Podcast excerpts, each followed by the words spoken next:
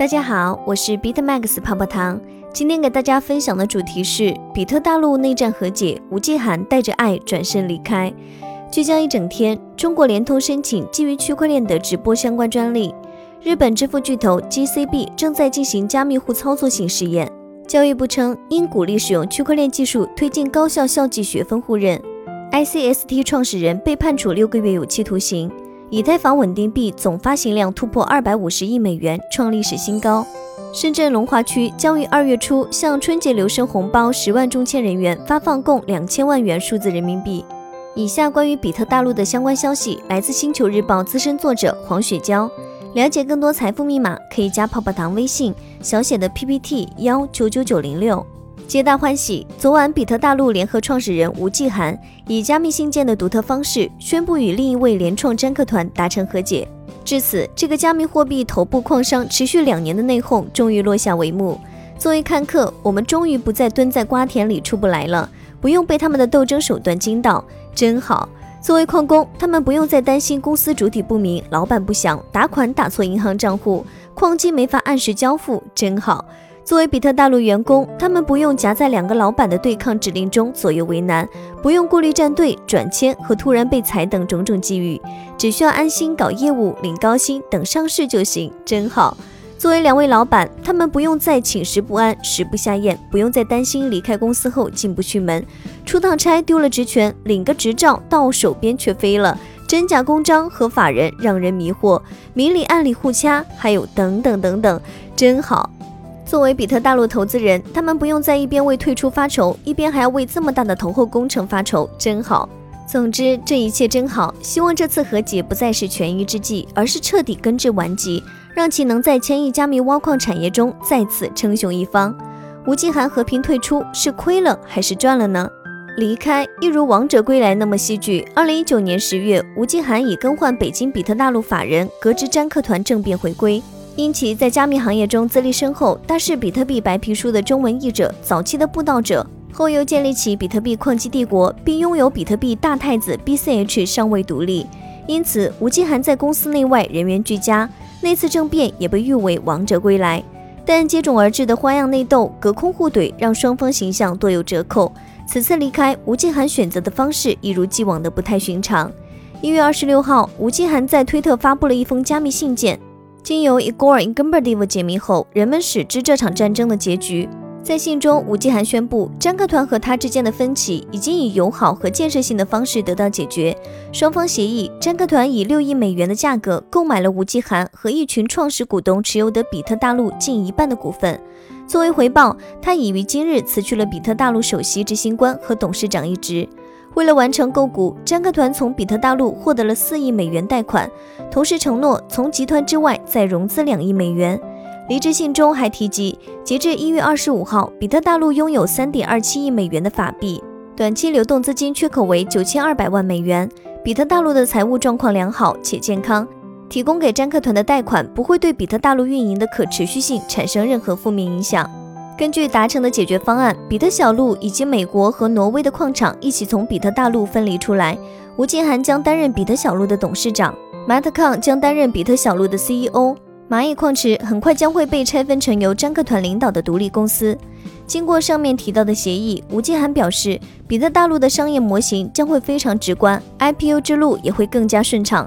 在这个协议下，为了符合估值调整，B 轮和 B 加轮的投资者手里的股票数量也涨了两倍。他们投资获利的可能性更加明确。从现在到比特大陆上市，比特大陆的董事会将由五人组成，詹克团有权任命其中三位，吴金涵有权任命两位。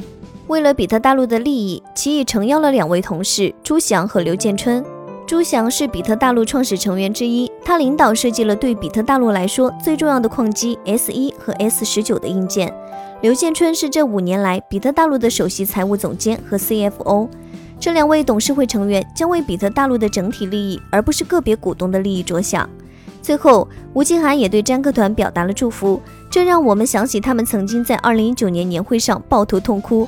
两人相知相信多年后，又经历波折，到了相逢一笑泯恩仇的时候，他们的心情是常人所难体会的。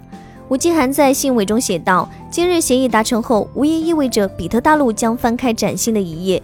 作为比特大陆的联合创始人，我享受了两千八百一十五天的旅程，并得到了许多客户、同事、朋友和投资者的无限帮助和支持，同时也把最诚挚的祝福送给詹克团及其领导的比特大陆。”另外，根据无说区块链观察，吴继涵在告别信的开头和结尾疑似在使用双重签名，以向比特币 Double 杀二五六算法致敬。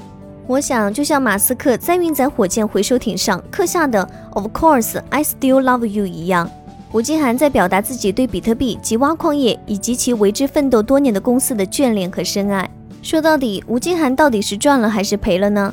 根据比特大陆招股书显示，詹克团持有比特大陆百分之三十六股份为最大股东，其次是吴继涵，持股比例为百分之二十五点二五。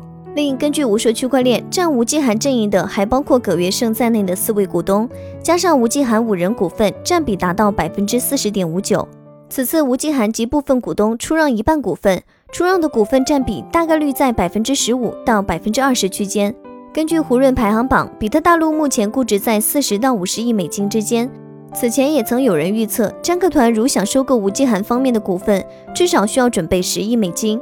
此次吴继涵方面只拿了六亿美元和部分业务，并未从公司套取大量现金，置公司于不顾。可想而知，这份放下包含了许多大义。分拆协议将给比特大陆矿业带来什么呢？对于比特大陆而言，上至公司上市，投资人退出都是一件好事。如果持续拖延，公司可能面临巨额的对赌赔偿。更为重要的是，因此失去了客户和员工的信心，进而失去市场。这一和解推动半年才终于落定，其中牵扯之大可想而知。这次和解之后，詹克团会以何种方式管理公司呢？我想，曾经吴继涵方面指责他的那些问题，真有问题的地方，经此一役，詹克团会予以调整，保护这得来不易的胜利果实。而吴继涵呢，除了比特小路，很可能如一些知情人透露的那般，吴继涵方面将得到比特大陆的海外矿场以及 BTC.com 矿池。另有已于二零一九年初拆分独立出去的加密金融平台 Matrixport。对于矿业而言，比特大陆的重组和全力投入生产无疑是个好消息。据了解，因币价不断暴涨，现主流矿机厂商的矿机订单已经订到八到九月份。